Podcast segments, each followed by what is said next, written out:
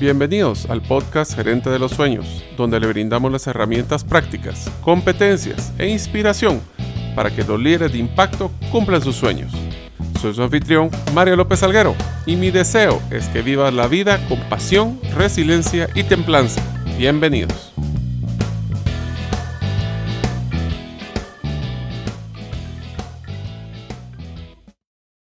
Hola amigos, bienvenidos al episodio número 5 del podcast de Gerente de los Sueños. Mi nombre es Mario López Salguero y creo que en la vida es una rueda, así que las cosas buenas siempre regresan, pero multiplicadas. Deseo agradecerte que nos escuches el día de hoy.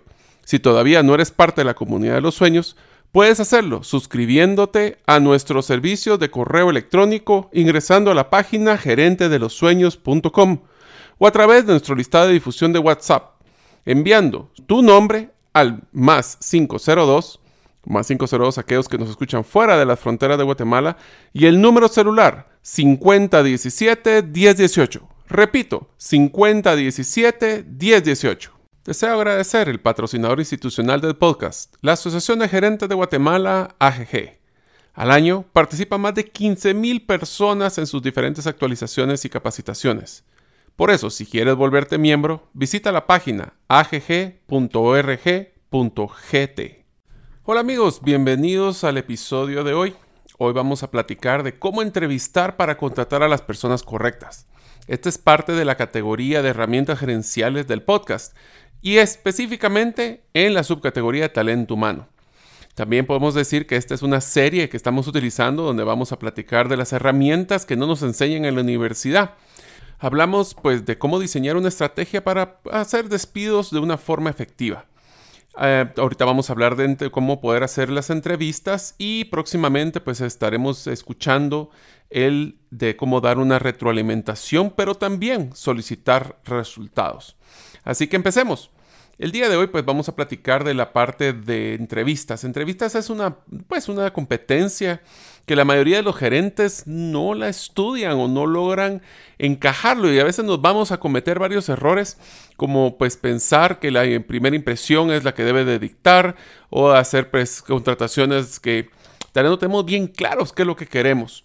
Voy a empezar con una frase que a mí me encanta que dice, el talento te abrirá la puerta, pero la actitud te mantendrá en la habitación. Y esta es una frase que me gusta porque cuando hemos realizado pues de las entrevistas, como les he contado anteriormente, mi experiencia, pues yo eh, pues fui parte de un equipo muy muy exitoso de Transactel y ahora fue adquirido por la empresa Telus International. Y en la parte de reclutamiento yo utilizaba una frase que decía actitud mata currículum. Y es porque ahora, especialmente en el mundo que nos encontramos, la verdad es que necesitamos nuevo tiro de competencias. Eh, la forma de contratar ya no es tan fácil. Antes podríamos decir que era un modelo de checklist. Eh, teníamos que cumplir los requisitos como tener la educación, tener eh, pues posiblemente 3, 4, 5 años de experiencia y pues en la entrevista era más una formalidad. Ahora considero de que la entrevista posiblemente es una de las herramientas más importantes que tenemos que utilizar, porque ahí es donde vamos a poder evidenciar la parte de las competencias blandas, lo que llaman las soft skills. Estas competencias ahora las llamamos competencias esenciales. ¿Por qué? Porque lo que llamamos las hard skills, o sea, las competencias técnicas, se desactualiza muy rápido. Eh, por ejemplo, antes el factores de aprendizaje hace 20 años era un plan de carrera donde tenías que ir aprendiendo por mucho tiempo las técnicas y estrategias que habían hecho exitosas las empresas por décadas. Ahora ya no se tiene ese lujo para poder llegar a certificar competencias que a lo mejor ya el mercado cambió, el consumidor cambió y lo que dice el libro, lo que nos trajo aquí, no necesariamente nos llevará al siguiente nivel. Es por eso que el éxito de una buena entrevista es conocer todo aquello que no dice el CV o el currículum.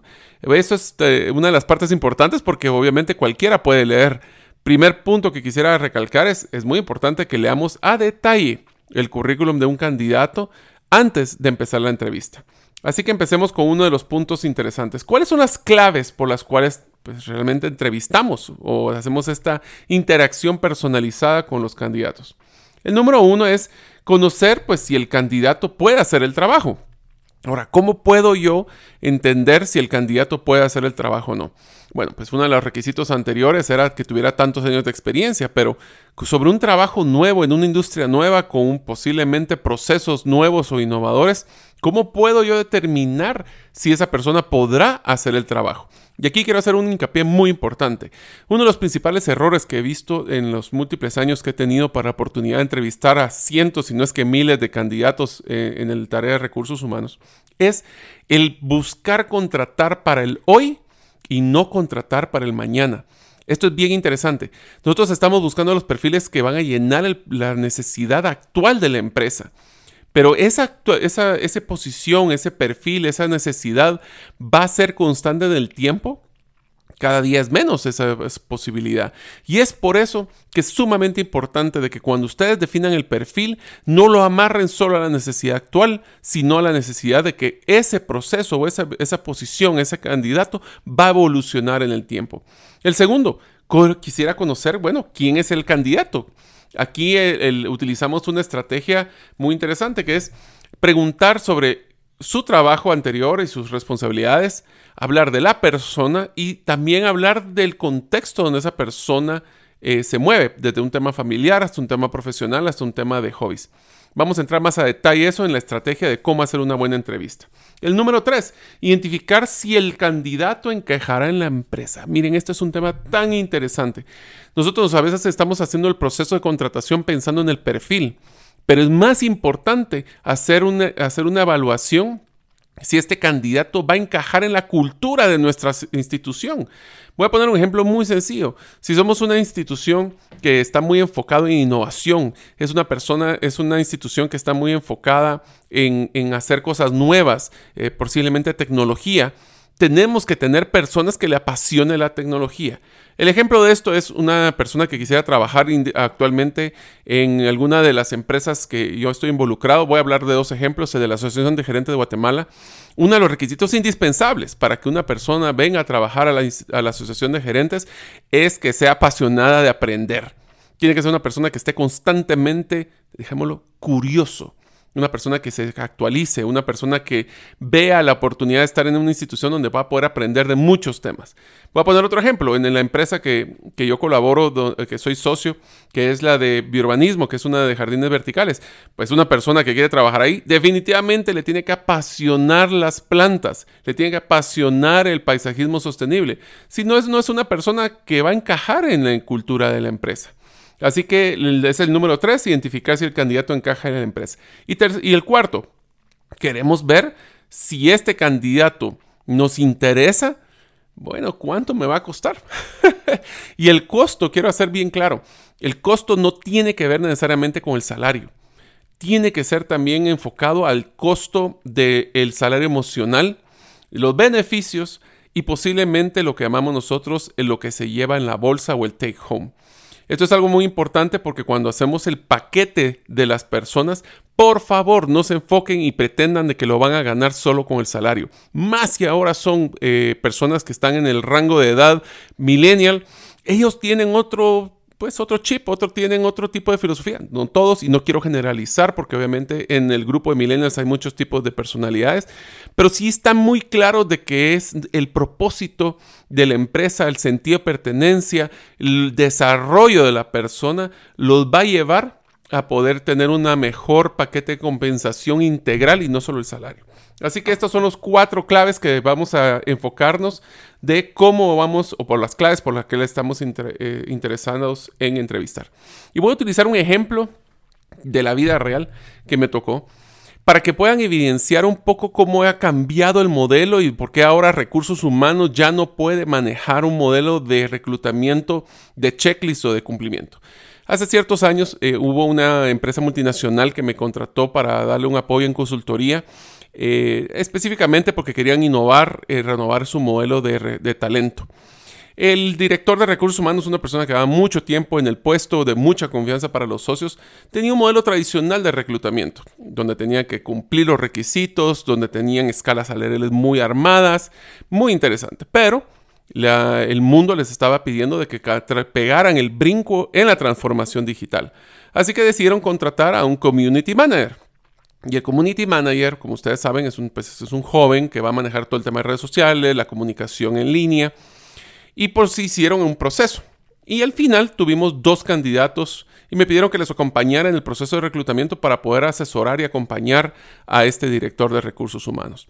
Bueno, la historia es que tuvimos dos candidatos. El primer candidato, una persona que se graduó de una universidad muy prestigiosa, que tenía muchísima eh, experiencia teórica, donde lo que habían hecho era poder sacar excelentes notas, hacer proyectos en la universidad, pero su experiencia práctica final pues era limitada.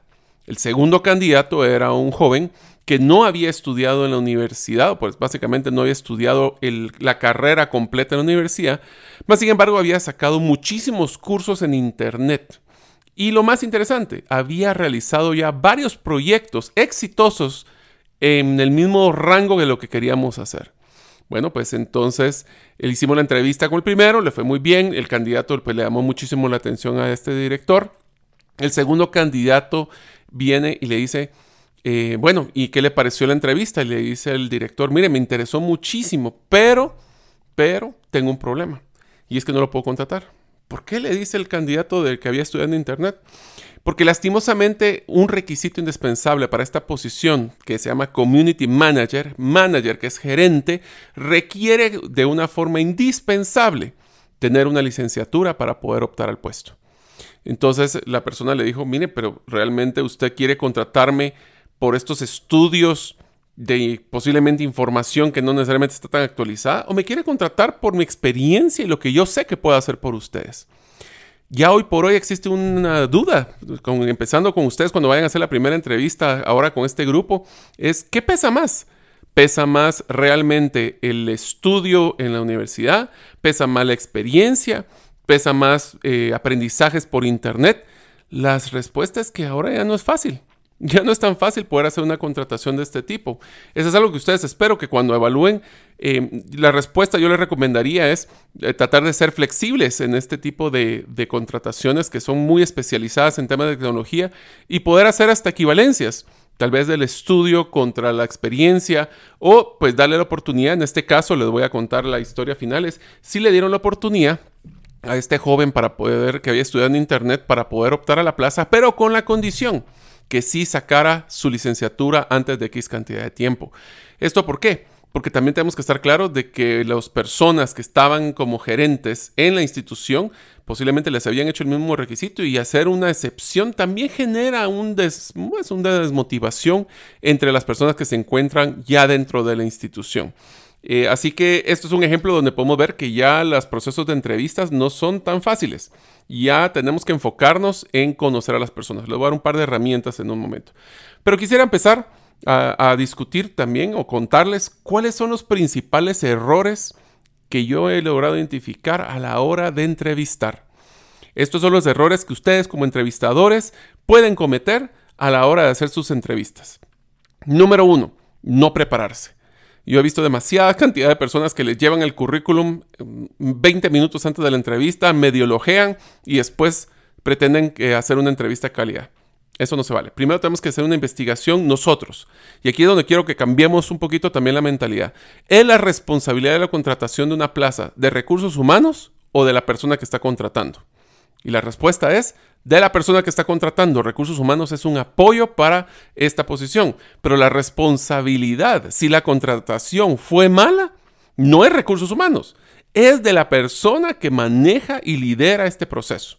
Así que prepararse significa leer el currículum en detalle, investigar posiblemente quién es esta persona. Hoy por hoy no es ningún secreto de que muchos de nosotros hacemos investigación en redes sociales, pero es que hay que tener mucho cuidado cuando los candidatos pues ponemos algunas fotos de fiestas o cosas así, porque todo eso es parte de la evaluación. Hoy lo que está en la red se queda en la red.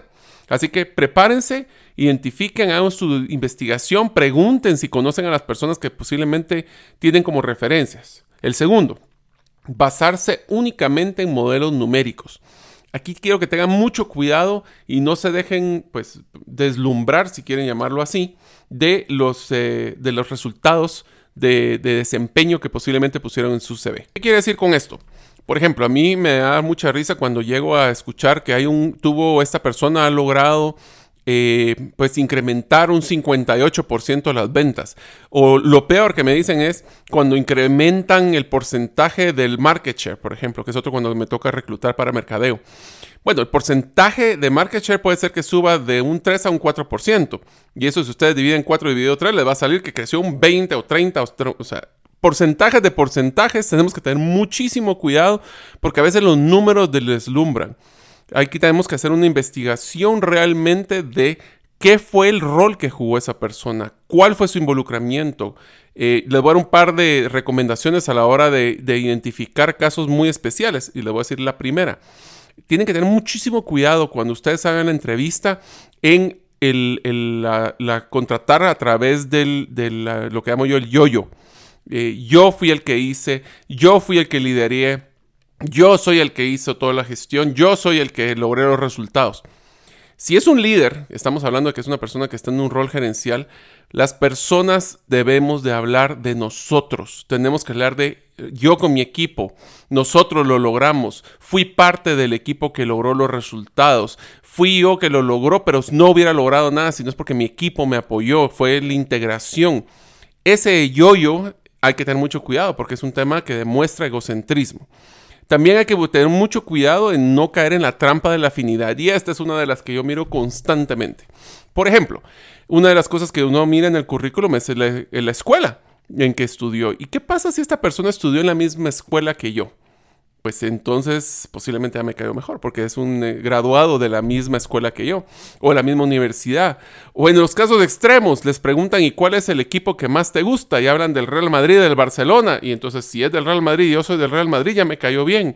Pero si yo soy del Real Madrid y es del Barcelona, ya me cayó mal. Esa trampa de afinidad, donde nosotros estamos buscando eh, tener personas que sean afines a mí, no necesariamente es una buena decisión para poder eh, hacer la entrevista. También otra de las cosas es basarse en la apariencia. Eh, hoy por hoy nosotros estamos dándonos cuenta que el modelo es mucho más relajado, es mucho más eh, flexible y pues que no nos asuste que una persona joven posiblemente no va a llegar con corbata, posiblemente no va a llegar necesariamente hasta con saco, eh, y tenemos que tomar una decisión. ¿Esto es algo que va a afectar mi impresión? Eso es lo que tenemos que decidir nosotros como entrevistadores sobre la flexibilidad o no que queremos hacer. Un ejemplo de esto es una persona que está aplicando para una posición gerencial en la banca. Hay en ese rol, en esa industria todavía es muy tradicional que tiene que llegar de traje. Pero si una persona sin corbata, ¿será que le voy a quitar puntos? No lo sé. La otra parte es... Em, no poner atención. Aquí es, una falta de respeto y les diría que esto va para no solo los que estamos entrevistando, sino que los que se están, los, entrevistados.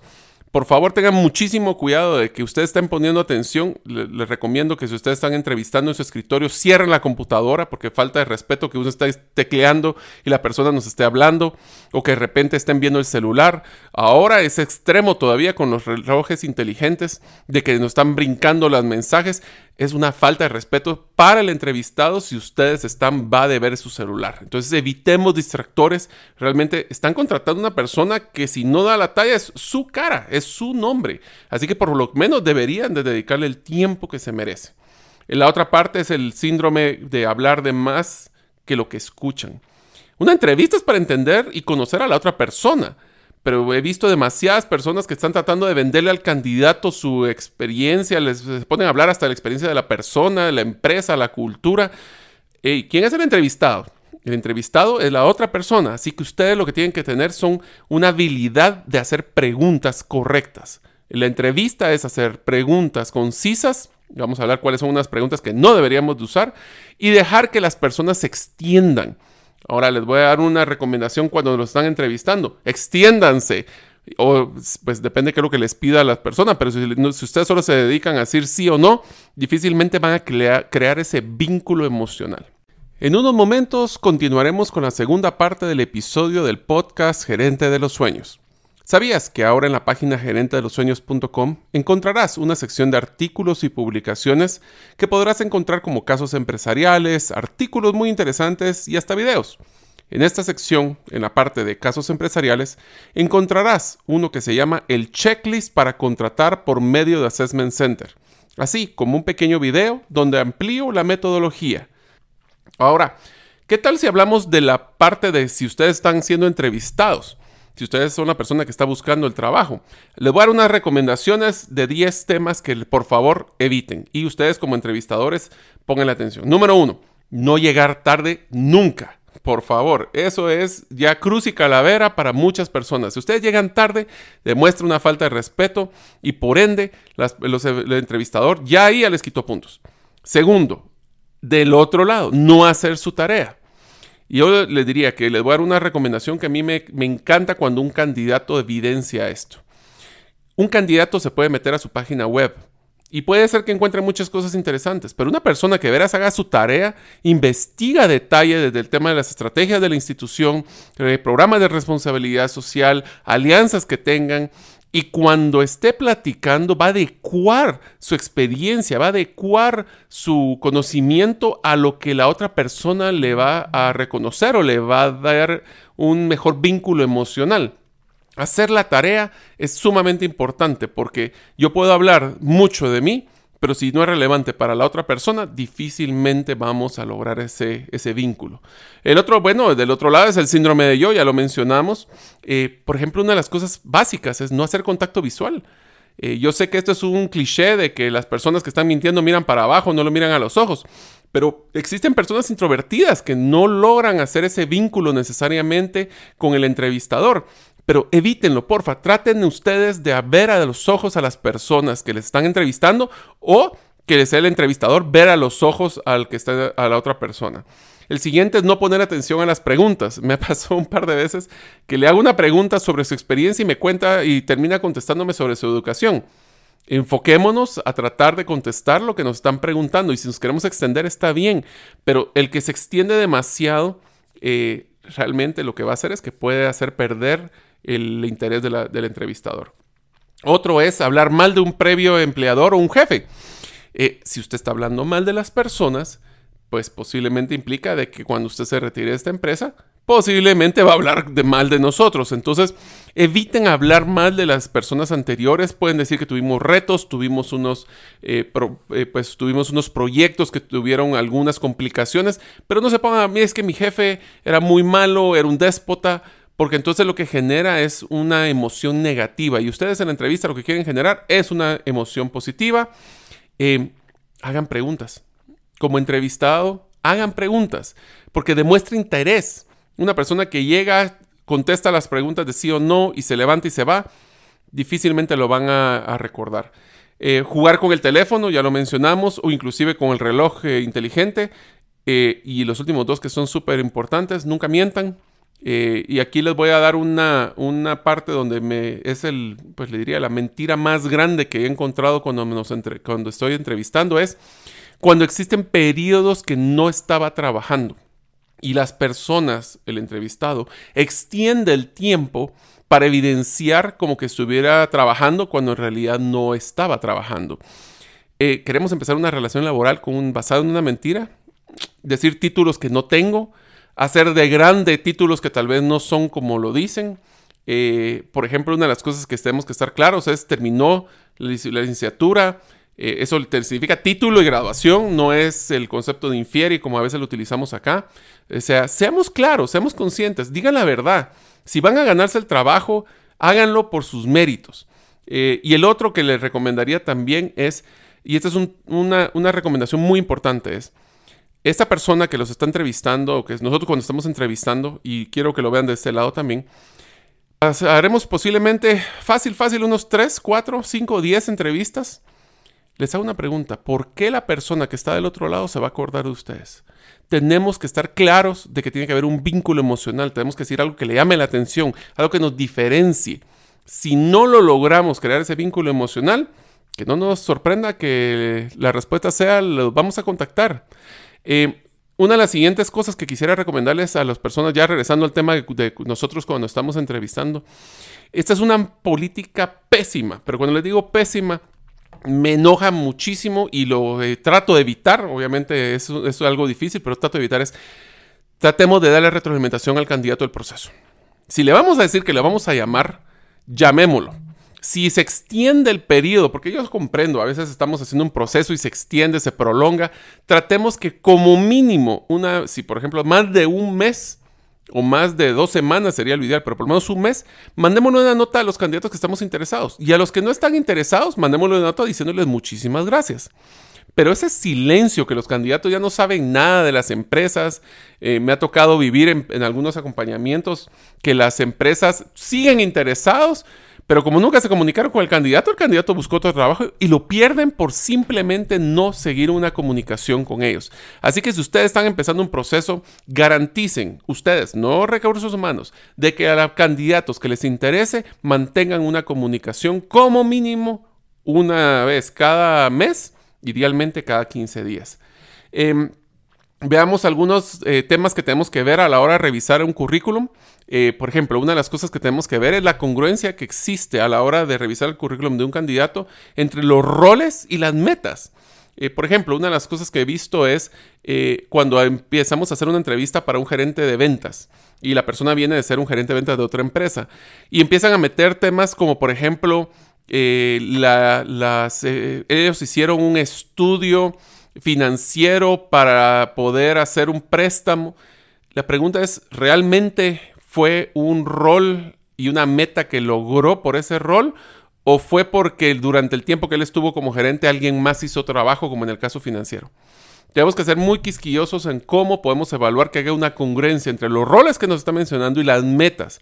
Otra cosa, como les mencioné anteriormente, y que sean metas de equipo, o sea, porque al final todos somos un equipo. Y si es así, pregunten. Aquí va una de las primeras recomendaciones para hacer las entrevistas. Pregunten si fue exitoso este proyecto que puso en el currículum, ¿cuál fue el rol y el involucramiento que tuvo esta persona dentro de ese proyecto para que fuera exitoso? Esa es una de las preguntas que les recomendaría. El segundo que les mencioné es, ya lo, ya lo platicamos anterior, agujeros en las fechas o, por ejemplo, no ser específico.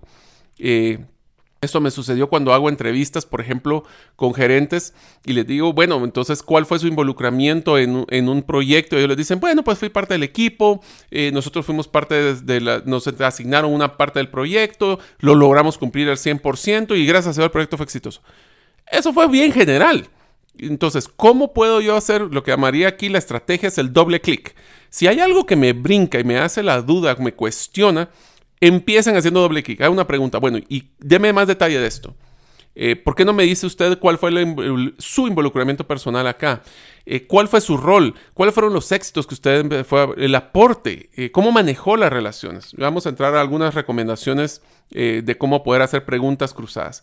El otro es omitir información del CV, por ejemplo, cuando lo comparo contra LinkedIn. O sea, si nosotros venimos y tenemos un currículum, debería ser hasta cierto punto un reflejo de nuestro perfil de LinkedIn.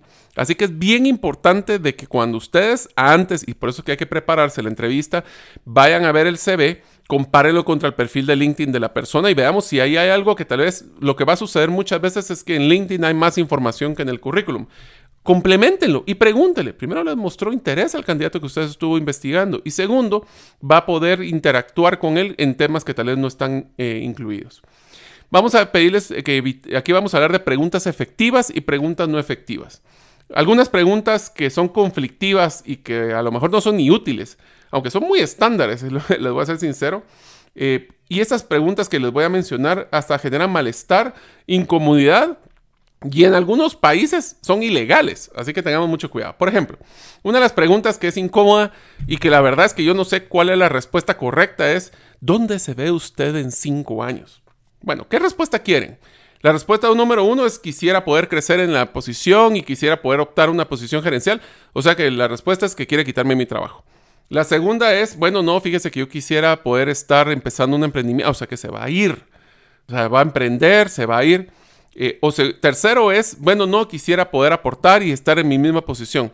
O sea, realmente no tiene aspiraciones de crecimiento. O sea, ¿cuál es la respuesta correcta a esa pregunta? Porque al final del día, pues ya les mencioné las tres opciones que usualmente contestan y lo que muchas veces nosotros pensamos.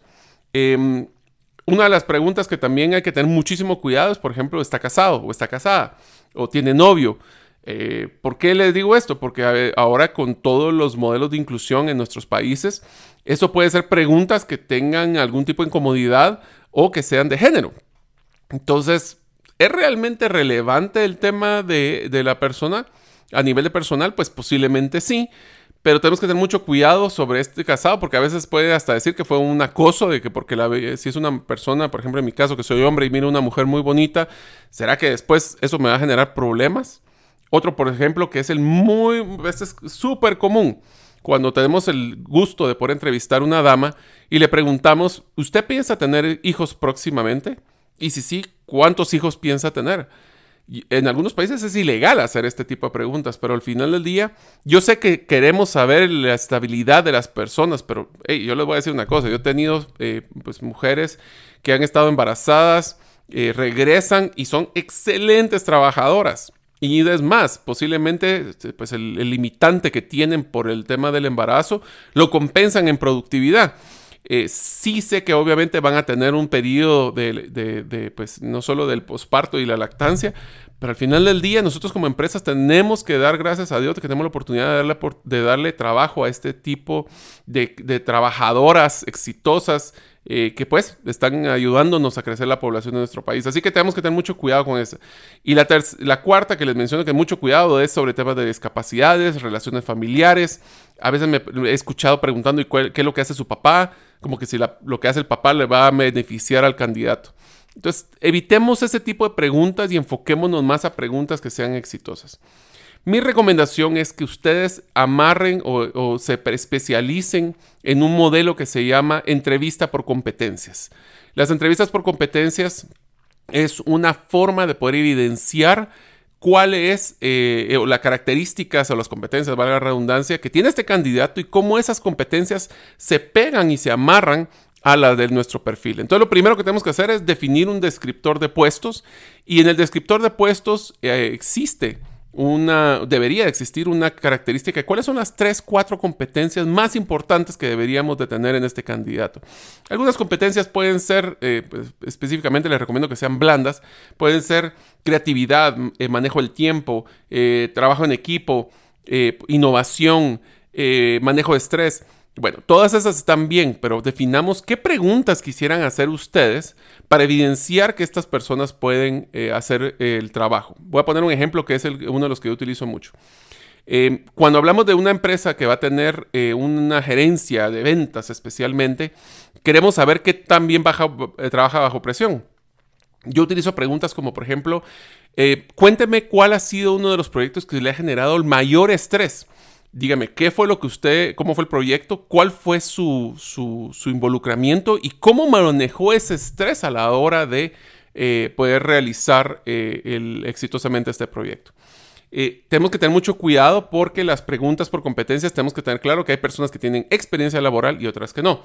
Si tienen experiencia laboral, el ejemplo es como lo que acabo de dar. Si no tiene, podemos hacer la misma versión solo que en un tema personal. Piensa en el momento más difícil que generó estrés en su vida personal. Dígame cuál fue su involucramiento, cómo logró manejar el estrés y cómo logró salir adelante. Esos son ejemplos de esto. Tenemos que hacer eh, preguntas también en el tema de innovación, como por ejemplo, eh, ¿cuál fue el proyecto más innovador? Pero también enfoquémonos en la parte personal. Ok, ¿qué es lo que usted cree que ha sido lo más innovador que ha hecho en su vida? ¿Qué es lo que usted cree que debería ser lo más innovador que usted está pensando hacer en los próximos cinco años? O sea, tenemos que tratar de enfocarnos a cómo evidenciar si tiene o no la competencia. Otra herramienta que les recomiendo es que me encanta a mí utilizar y, lo, van a escuchar en el eh, lo escucharon en el intermedio es el Assessment Center. Assessment Center es simuladores. Es hacer escenarios donde las personas van a vivir una experiencia similar a lo que van a vivir en el puesto de trabajo. Pueden hacerse desde un modelo de juegos, donde podemos tratar de evidenciar las competencias más importantes. Se pueden hacer a través de escenarios o lo que llaman roleplay. O se puede hacer inclusive, yo he hecho un par de ejemplos, de poner en el vivo y a todo color, esto lo he utilizado mucho con equipos de ventas, a que prueben vender el producto. Les damos un perfil del producto y los ponemos a que vendan el producto al, grupo eh, de la evaluación. Em, entonces, ¿qué es un assessment center? Pues es un modelo situacional que a través de ejercicios y casos podrán los candidatos vivir una situación potencial del puesto de trabajo y la decisión de trabajar en consenso por un grupo personalizado. ¿Esto qué quiere decir? Como nosotros somos los gerentes que estamos haciendo el proceso de contratación, la responsabilidad de esa contratación es nuestra. Y por ende, es muy importante de que tratemos de escuchar opiniones de otras personas. El Assessment Center lo que hace es que tenemos un grupo de personas, dos, tres, cinco personas, más de cinco no lo recomiendo, que lo que van a ayudarme es a, aclarar el criterio y, la, y diluir la responsabilidad de la contratación. Entonces, ¿cómo funciona? Bueno, los pasos que debemos de seguir para realizar un assessment center es primero, tenemos que enseñarle la metodología, los invito a que busquen en internet el tema de assessment center, si no, entren a la página de gerente de los sueños, ahí existe un vínculo, como les mencionaba, para poder ver un video eh, que explica un poco la metodología. Eh, pero primero que tenemos que hacer es tener las personas que estén claras de qué es lo que deben de hacer. Entonces tenemos que certificar a los panelistas, hablar de la metodología, inclusive ver mejores prácticas. Hay videos muy bonitos en internet que podemos ver de las mejores prácticas de Assessment Center. El segundo es selección del caso o ejercicio que queremos realizar, que sea lo más apegado a la realidad. Yo les recomiendo de que sea, no pongan un juego por hacer un juego, sino que traten de que esta persona de veras viva la experiencia que va, que va a realizar en el puesto de trabajo. Esto funciona muy bien en temas de servicio al cliente, muy bien en ventas, muy bien en temas gerenciales inclusive. De ahí tenemos que definir cuál es la evaluación que queremos realizar. Y aquí es muy importante, tenemos que calibrar el criterio de todos los que van a certificar el panelista. Porque me ha pasado de que para una persona eh, el, ser creativo fue una cosa y el creativo para otro es otra cosa. Alineemos criterios. Eso es una de las cosas que les recomiendo. Y finalmente definamos un consenso. ¿Cuáles son las, la, la ficha que vamos a hacer? ¿Cuáles son los puntos que deberíamos de poner? Y a veces les voy a ser sincero.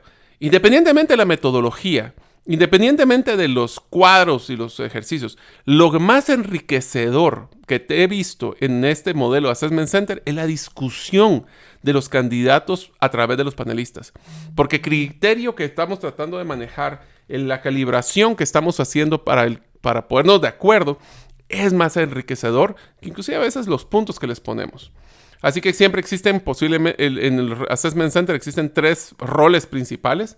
El primero es un administrador, que es el que dirige este ejercicio, que es responsable de la logística, de las palabras de bienvenida. Usualmente ahí sí son los equipos de recursos humanos los que lo hacen. Resuelve dudas. Después existe el grupo de panelistas, puede estar observando. Eh, existen dos tipos. Uno es que lo pueden hacer en otro cuarto, a través de tecnología, pues pueden ver a través de computadoras o de cámaras. Puede ser que estén presencialmente ahí. Depende un poquito cómo quieren ustedes que sea la presión hacia los candidatos. Eh, observa el comportamiento, completa la evaluación eh, y discuten. Y aquí hay uno último que se lo recomiendo cuando ya hayan avanzado en el proceso de Assessment Center. Puede haber un infiltrado.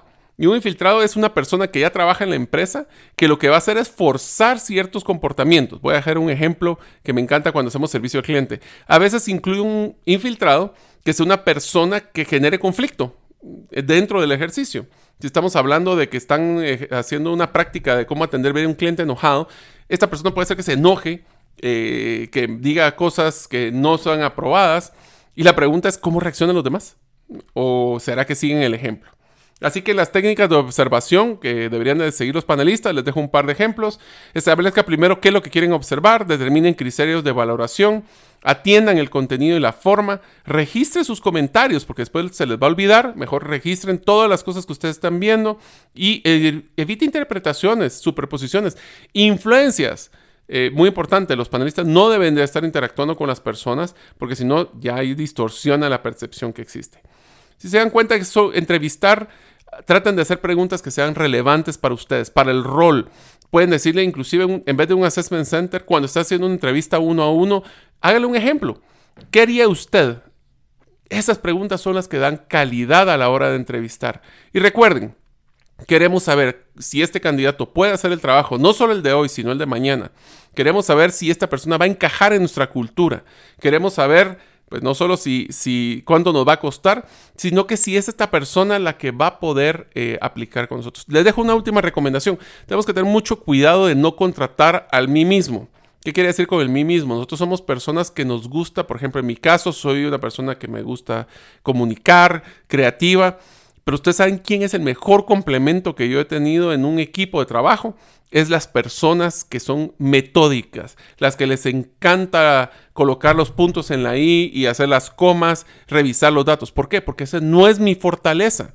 Entonces contraten a alguien que sea su complemento y no necesariamente el que va a exponenciar las mismas fortalezas y probablemente las mismas debilidades. Así que espero que les haya servido este podcast del día de hoy. Eh, es, hay muchísimas cosas más que pudiéramos hablar de las entrevistas, pero cambiemos esa forma de platicar, veamos a las personas como personas, hagamos nuestra tarea y al final del día, si ustedes hacen un buen proceso de entrevista, contratarán a la persona correcta para que ustedes como líderes sean exitosos. Gracias por escuchar el episodio de hoy de Gerente de los Sueños. Recuerda, que para lograr cumplir tus sueños solo debes de ponerle fecha y tomar acción. Las notas y material complementario de cada episodio puedes encontrarlo en la página gerentedelosueños.com. La música que han escuchado es Feeling Good de Kevin MacLeod y pueden encontrarla en incompetech.com. Hasta la próxima y que sigamos haciendo nuestros sueños una realidad.